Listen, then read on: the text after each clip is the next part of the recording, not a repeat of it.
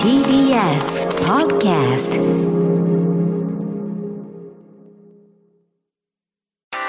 文化系トークラジオライフ文化系トークラジオライフ時刻は3時を回るというところですがちょうど3時になったところで斉藤さん、はい。えーこの番組偶数月の深夜に放送しておりますが奇数月はイベントということで、はいはい。イベントの告知があると。そうです。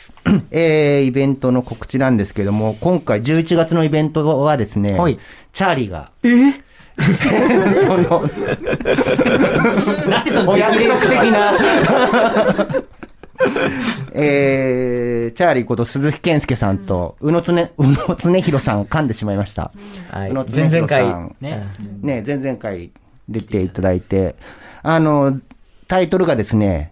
全 Q、全 A、超人生相談ということ。全 Q の Q はクエスチョンの Q で、で A, A ははアンサーでですね。あの、オールクエスチョンオールアンサーオールアンサーということで、えっと、先に日時言った方がいいですよね。に11月27日、えー、20時から22時ということで、日曜日ですねあのこちらオンラインイベントオンラインイベントを、えー開催いたします。まあ、チャーリー昔、ね、チャーリー式100級100 100級へ100へという、はいもう、もう 10, 10年以上。そうだね、もうまあ10年以上、13年前かな、ねぐらいに出しましたけど、あれはだから、人生相談、お悩み相談みたいな、まあ感じで、あの、TBS ラジオではおなじみ、荻上チキさんと二人で、あの、作ったんですけれども、はい。その時以来の、あの、何？あの、質問に、あの、答える用コンテンツみたいなものを、もしかするとちょっとね、ライフ周りでも、あの、こそっとやってみようかなと思っておりますが、まあ、それとちょっと、まあ、連動するかしないかぐらいの感じで、はい。まあ、宇野さんからの、その相談も、まあ、受け付けるかもしれないし、うん。うん。あの、まあ、参加している方々の事前のね、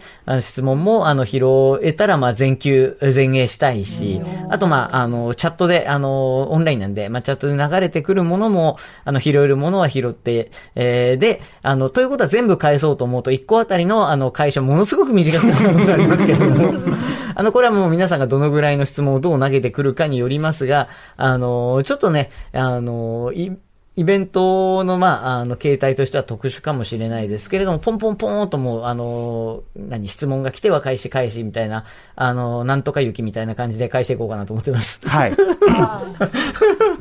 何雪かなと思って。じゃないな。あの、みたいな感じで返そうかな。いろいろ言うのやめよう。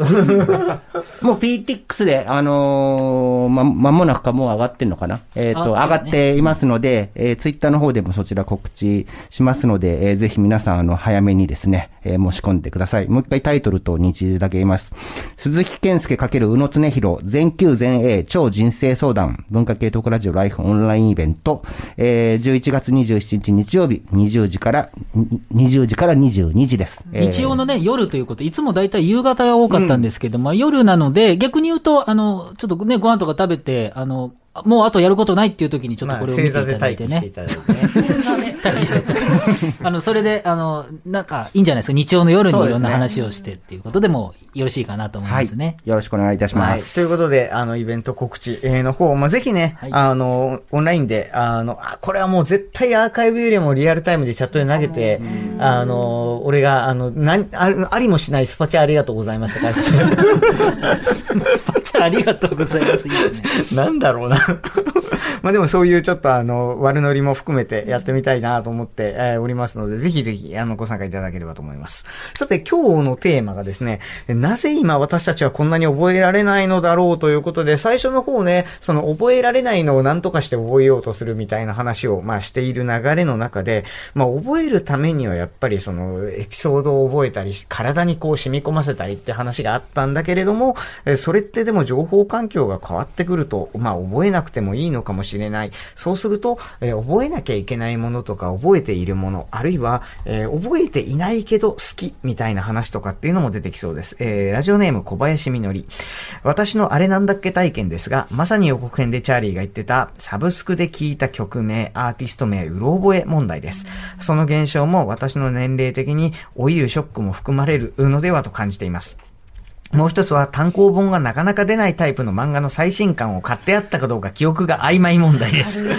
ットの発達により瞬時に引き出せる外部記憶を手に入れた時代の生き証人として、どんな風に文化が変化していくのか楽しみでもあり、不安でもあり、えー、自身の体験を写真や映像で一昔前より膨大な量で、えー、残せる時代でもあるわけで、えー、本当に大事な記憶とは、まあ、何だろうと、改めて考える次第です。それから、ラジオネーム、磯路オタク道。えー、オタクでデータ的なものに、えー、こだわる人に囲まれ、自分もそういう、えー、たちの人間なので、割と記憶すること、特に人にとってどうでもいい細かいことを誰よりも楽しんで覚えたいと思って日々生きてます。わかる、うん、それと同時に記憶のあやふやさってとても好きな質感なので、思い出しかかってる半端な状態を楽しんでる時があります。昔見たテレビ番組や CM なんてのはよく、えー、あるテーマで、えー、確か〇〇な内容で、みたいな不鮮明なことをじっくり時間をかけながらピントを整える楽しさ。うん、ところが、うっかりツイッターでこのようなことをしようとすると、瞬時に答えの動画のリンクなんかが飛ばされてきてがっかり、もしくは間違ってますよ、みたいなマウントやら。せっかく自分の記憶のぬるぬる不鮮明を楽しんでるのに、最近はこの手のシチュエーションになりそうな場合、あらかじめ答えを飛ばさないように吹きしたり、野暮な状態になりがちです。思い出しかかりって便秘の解消の途中みたいで快感ですよね、っていう あの、出そうで出ないってやつね。まあわかりますよ。わかるのかな？でも、その、覚えてない曖昧な状態だったからこそ、それ自体も含めて、なんだっけっていうのが楽しかったり、あるいはそれに対して、いや、これってこうだったはずじゃないみたいなことで、こう論争になったりするの自体もね、あの、ネット以前には、まあ、本当にくだらないことで朝までわーわーと、いや、これ絶対この解釈だってこうだって、みたいな話とかだったり、あとはまあ、それをね、なんかこう、鮮烈な記憶として覚えていること自体が楽しかったり、ね。ライフのイメージってなんかそういうイメージがあります。えっと、イメージ？なんかすごい、そういう記憶をめちゃくちゃ持ってる人たちが、こう話してるっていう。あの、あれでしょ？この本全部読んだんですか？問題でしょ？わかんないわかんない。え、でも、それってだからさっきの話で言うと、こうあの、もういろんなことが外部化されて、検索できるようになった時代には、もうそっちの方が便利だから、多分別に悪い意味で言ってるんじゃないんだと思うけど、え、全部読むの？みたいな。必要なくない？っていうニュアンスが、俺はこもってるか、あの、何、悪い意味じゃなくて、え、そんなことってするんですか？普通？みたいな。あ、やっぱプロはすげえなみたいな感じになるんですけど、なんか、そこまでする必要ありますっていうニュアンスを僕はやっぱすぐ感じるんですね。で、さらに言うとその方が便利っていうか、あ、これ、倉本さんがなんか言おうとしている邪魔かした。いや、さっきなんかツイッターで、あの、ツイッターのリスナーさんの書き込みだったんですけど、覚えるというのは平凡な記憶、平凡な記憶ではないって。こう覚える、記憶するっていうのは、フォーカスによる歪みがあるもので、それが落とし込むということだっていう。翻れば覚えられないってことは落とし込めないってことだよねってつぶやいてらっしゃる方がいて、すげえいいこと言うと思って。記録と同じ、もう正確な映像では何も覚えられないってことだよね。なんかそ、それにつながるかもしれないですけど、ちょっと今思い出したのが、なんかあのミュージあえっと、えーね、ミュージシャンの砂原義則さんだったと思うんですけど、はい、えっ、とね、なんかのインタビューで、うろ覚えで、えー、90年代ぐらい、どういう話だったかな。子供の頃かなんかで。僕自体がうろ覚えなんですけど、うん、なんかその、子供の頃に聴いた曲を別にレコード探して聴けば、はっきり形がつかめるんだけど、うん、うろ覚えのまま打ち込みで作ってみて、それをが自分の楽曲として出すみたいなことをちょっと正確じゃないんですけど、確か言ってた、インタビューあって、でも、それってだからこう、今だと別にまあ YouTube でもサブスクでも参照して正確な形をこう引っ張ってきて、それの組み合わせで曲を作ったりとかもできるわけですけど、あの、あえて聞かないでぼんやりした記憶のままオリジナルの曲を立ち上げるみたいなことっていうのもあり得るわけですよね。その解像度の低い記憶っていうのが、まあ今だと別に余計なものというか、まあそんな中途半端な記憶を持っててもしょうがないでしょっていう話になりがちだと思うんですけど、リソースとして結構使いようはあるんじゃないかっていうのは。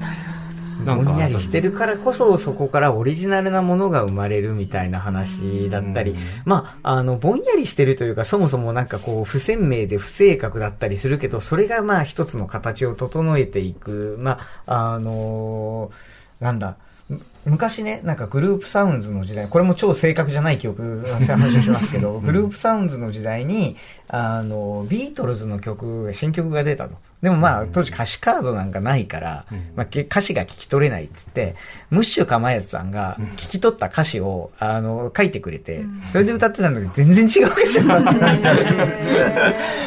でも、なんかこう、曖昧に伝わってきたからこそ、まあグループサウンズ自体もそうでしょうけど、曖昧に伝わったものからこう、これがきっとビートルズとなんかビーチボーイズの何かだろうみたいな感じになったんだと思うんですよ、きっと。でもまさにライフだって、なんて言えばいいか、あの、かっちりとしたものは絶対出さないで必ず終わるわけじゃないですか。で、それってこう、まあ、ファジー、まあ、よく、悪くっていうか、いい意味でファジーにみんなこう、話をしているから、それが、まあ、ある時皆さん持ち帰った時に、まあ、こう言っておければセレンディピティって言いますけれども、うん、バツッとした、こう、何かのきっかけになって、まあ、花開くことがあるっていうわけですよね。多分、小川さん、そういうことをおっしゃりたいのかなそういう、そういうことです。なんか言い直したい。でいいですか？はいはい。すごい、それに合わせて、ジャングルジャムさんっていう方のメールなんですけど、はい、ライフクルーの皆さん、こんばんは。覚えられなくなったのはアニメの配信日です。学生時代は地方に住んでいたので、ニコニコ動画の最新話無料配信でアニメを見ていました。その頃は、アニメの曜日を覚えていて、その次の話が更新される前までに必ず見ていましたと。ところが今は Amazon プライムで見るようになり、1話見逃しても後から見られる安心感からか、2、3話貯めてみることが多くなりました。この感覚は何かに似てるなと思い、思いか、思って思い返してみると、バイトを始めて本を図書館で借りるのではなく、買うようになってから積み本が増えた時の感覚に似ていますとか。あの頃のような一話一話、一冊一冊をじっくり味わう感覚はなくなってきているように思いますが、忘れた頃に一気に見る面白さや、積んで忘れていた本が急に輝き始め、読んでみると今の自分にぴったり当てはまっているという快感のような、忘れたから楽しめることがあると思いますと。いい話だな。でしょ？でしょ？って自分が書いたんじゃないよ。でもその倉本さん忘れたからこそ思い出せるっていうのもそうなんですけど、あのー社会学者の大沢正知さんが、まあ、社会学の、まあ、社会学入門でしたっけ、あの新書。社会学史社会学史、なんかあの、の本の最初の頃に、その最初の方にこういうことを書いていて、要するに科学とか、まあ、いわゆる理系の世界では、100年前の研究を振り返ることはまずないと。なぜならその後の研究で更新されてるから、古い知識をあのわざわざ引っ張り出すのは科学史とかをやる人ぐらいだと。科学哲学、科学史の人たちだと。ところが文系の世界においては、まあ、未だに二千数百年前のギリシャの哲学とか読んだりしますと。まあ、何でしょうっていうと、その読むたんびに、まあ、違うものがあったり、その現代に当てはめて考えると違う解釈ができたりっていうことがあるからだって話があったんですね。で、そういう意味では、例えば小説、文芸作品っていうのも、確かにその時代その時代にその即したものっていうのはあるのはある。けれども、なんかそれで、その、その当時にしか、まあ、あの、読めないものよりは、やっぱりいつの時代にも、その当時のことが書いてあるんだけど、今の時代でも読めるものとか、あるいは今の時代だからこそ読みたいものみたいなの出てくるじゃないですか。この数年コロナをあの題材に扱った小説結構出てますけれども、そういう作品だってきっと数年後に読んだ時に、なんていうか、全然違う捉えられ方するんじゃないかと思うんですよね。なんかその辺のこう、今、今この時代だからこそみたいな作品いっぱいありますけど、なんか最近そういうので気になっているというか、なんか、なんて言うんだろうな、今性だけじゃなくて、なんかこう普遍性を持ってるな、みたいな作品とかってなんか最近感じたものとかありますって無茶ぶりを投げますけど。そうですね。あの、今回のテーマで、なんかそう古典的なやつたくさん、やっぱり記憶とか、その忘却とかって、うん、SF のやっぱ、あの、テーマになることが多いじゃないですか。で、なんかグレッグ・イーガンの、あの、祈りの海っていう短編集に入っている、あの、僕になることとか、なんだっけ、名前が、タイトルが、そのいろんな翻訳があるんですけど、僕になることっていうタイトルと、なんか僕になるためにとか、なんかそのいろんな訳され方があるんだけど、なんかそれの中に、その、もともとその人類が、その記憶のバックアップデータ、をなんか体内のなんか宝石かなんかにずっと蓄積しているっていうそういう世界観の話で要するにもう加齢で脳が老化してきてしまったらもうあのある段階でこう自分の意思でそのあの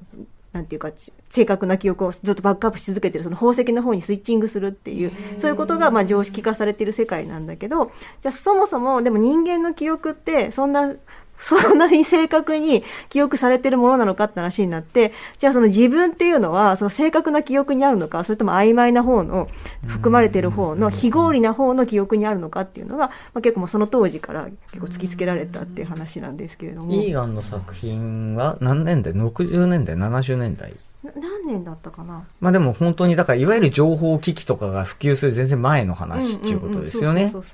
あの、いや、今の話すごい面白いですよね。その、例えば、その情報機器もなかったような時代に、まさに今で言うところの記憶のメモリー化、チップ化みたいなことっていうのを、うん。うん、まあ実際に、あの、医療的にはそういう研究もなされているので、あの脳の切片作ってそこから情報を取り出してみたいなことが、まあ、できるなんていう話はもう結構前からやられてはいるので、で、実際にもしもそうなった時に、その私たちは私たちでいられるのかみたいな、うん、あの、どちらかというと、やっぱ、あの、グラムさん、この数年は、まあ映画でも、小説でも忘れてしまう方の話がやっぱ多いじゃないですか。うんうん、その病気だったりで、うんね。それはそうなんだけれども、覚えていること自体に対しての、なんていうか、こう、突きつけみたいなものが、やっぱり作品として注目するって感じですか、そうですね。なんか、こう、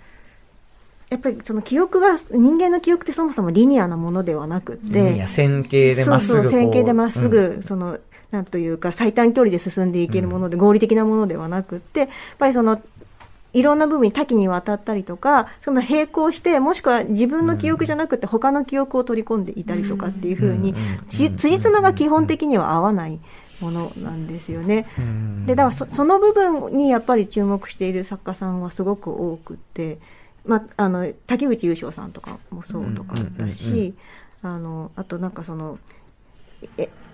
金原ひとみさんなんかは、えーとクラウドガールっていう小説があって、あの姉妹の話なんだけど亡くなったお母さんの記憶が姉妹で全く食い違ってしまっていて結局お母さんの像がどっちが本当だったかわからないみたいな、でもまあ、それがイコール人間であるっていうことが書かれたりとかするんですよね。だからそのやっぱ忘れるっていう方向だとエモーショナルなエンタメとすごく相性がいいと思うんだけれども、むしろその忘却することも含めてその記憶っていうものがこう揺らいでいてしかしその中で思い出すっていう営みの方がこうあの文学のその読むっていう行為とものすごく相性がいいっていうか。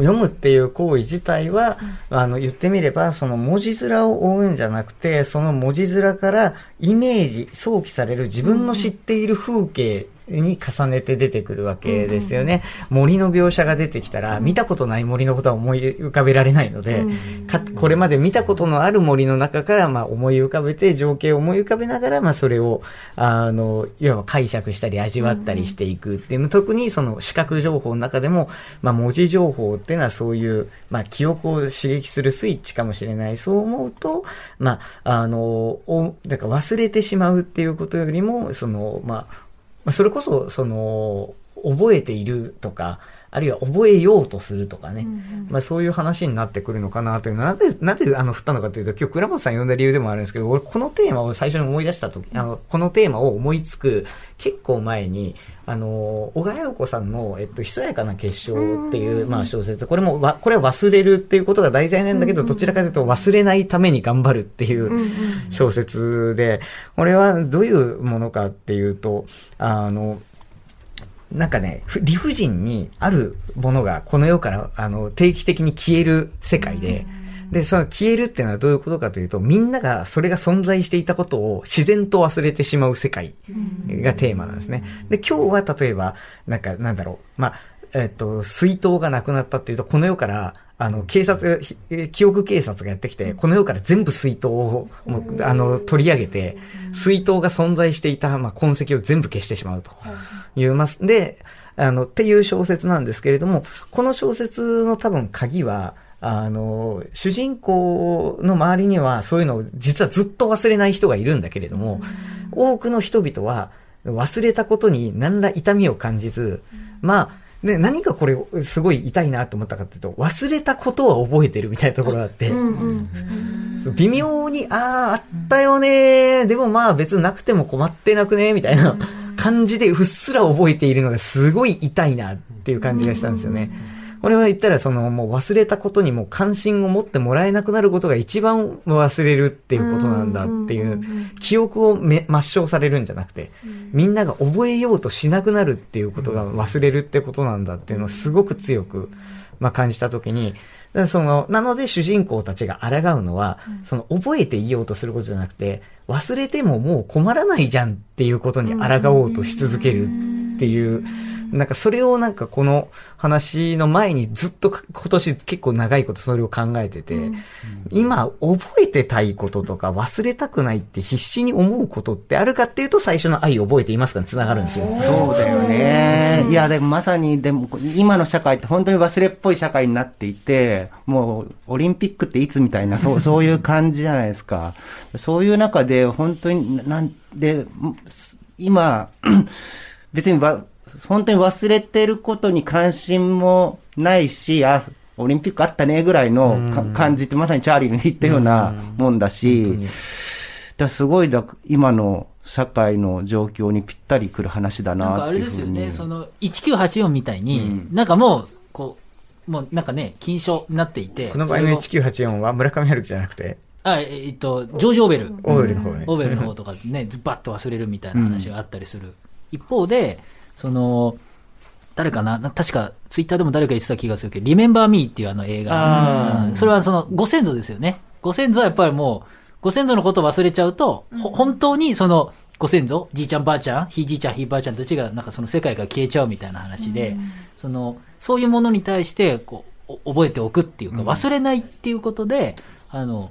ご先祖様がまだい、なんていうのかな、うん。この社会につ居続けるっていう、うん。うん概念として居続けるっていう僕、そういえば事10月に恐山に行ってきたんですよ。おやっぱすごい独特で、あの、やっぱ青森の人たち、あまあ、ある地域の人たちは、やっぱり、あの、死んだら、その、おお山さ行くだっていうか、恐山にね、みんな行くっていうふうに、やっぱ今でも思っていて、で、ちゃんとお墓は別にあるのに、やっぱりその、来る人は毎年恐山に行って、その、例えばそのぞ草履をお供えしたりとか、手拭いをお供えしたりとか、もちろん水子の供養もやったりとかって、すごい、で、しかも宗派関係ないんですよね、恐山って全く。でそれが、そう、なんていうかな、普通やっぱり僕らお墓参りにしろ何にしろ宗派、どうしても宗派みたいなものがついて回っちゃうけれど、全く宗教的な、あのー 縛りっていうのがない中でああいうことができる空間って、結構なんかこれは大事な場所なんだなっていうことを言って。それ来てる人たちはやっぱりその、なんかもう覚えていることがあってくるわけですよねうんうん。その人たちはその、まあ、いたこさんの口寄せに一体何を求めてきてるんでしょうね。あのね、もういたこっていないんですよね、実は。あそうなんだほとんど。うん。すごい少なくなっちゃって、で、いいたこさんって別にいつも常駐してるわけじゃなくて、なんかお祭りの時にやってくるなるほどね。人なんですよ。だから、あの、普段別に来る人がい、いいたこさんだけを対の 話を聞きに来たくて来るわけではなくて、やっぱり、あその、亡くした人の痛む気持ちだとか、あの、あの世で、あの、しなんていうのかな、安らかに過ごしてほしいみたいな気持ちで来る人の方が多い印象でしたね。やっぱり亡くなった人っていうのもすごく、なんていうのかな、あの、物理的に本当に亡くなっているので、うん。それこそその死者との記憶っていうのは、非常に主観的なものですよね。うんうんまさに、まあ、亡くなってるんでその人が何を思ったか実際照合しようがないっていうことだと思うんですよね。で、さっきは1984じゃなくてごめんなさい。あれだ、歌詞451だ。ブラッドリーあのの方ですね。あれはもう、まあ、強制的に忘れさせるみたいな世界だけど、その、なんていうのかな。死者に対することってすっごい個人的な記憶で、うんだからその、僕はあんまりお墓、なんていうのかな、僕はあんまお墓参りとかほとんどしないんですけど、しないっていうか、あんまりなんかないんで、あの、でもなんか親戚でおお墓参り行く人に聞いたら、なんかお墓の前って、なんかし死んだじいちゃんとかに喋りかける？で、そのなんか帰ってきた気がする？だからやっぱお骨があるってのは非常に大事で、みたいなことで、そうするとなんかこう、その人も気持ちが現れるっていうか、何かこう対話ができるってことですよね。それで何かこう得るものがあるって話。まあ、いたこってまさにそういうことを考えるために行く場所だと思うんですけれども、なんかこう、そういう主観的な記憶ってすごく、やっぱり、ななんていうのかな、今の時代だと忘れ、どれが正しいみたいな話になっちゃうんだけれども、結構そういったこう記憶って大事にしないといけない部分って強いわけですよね、う本当はん、ね。だし、多分これからもうお墓参りってどんどん廃れていくうん。気がするじゃないですか。子供も少なくなってくるだろうし、っていう時にもう、もはや多分か家族みたいなことで、何か、その、何回忌とかさ、そういうことをやるのとは違うような、その死者との関係みたいなものを、ちょっと作っていかないと、難しいんじゃないかなっていうのを。こがね、あの、この話が、つつまり次の段階でややこしくなってくるのはだね、あの、今日またファンみたいな話とかもしておるのだけれども、個人が個人の中で忘れたくないなと思って、まあ、例えば亡くなった人のことを一生懸命覚えていようという話と、普通忘れないとか覚えていようって話が出てくるのはもっと、えー専門用語で集合的記憶って言いますけど、災害とか戦争とか、そういうものを忘れないようにしよう。なぜかというと、まあ、忘れてしまうことは文字通りなくなってしまうこと、このようにあったことがなくなってしまうことだからというふうに言われるんだけれども、そうすると、その、何？えっと、そのひ覚えている人にとって忘れないんじゃなくて、体験してない人が覚えてなさい。っていうふうに言われるようになってくるんですね。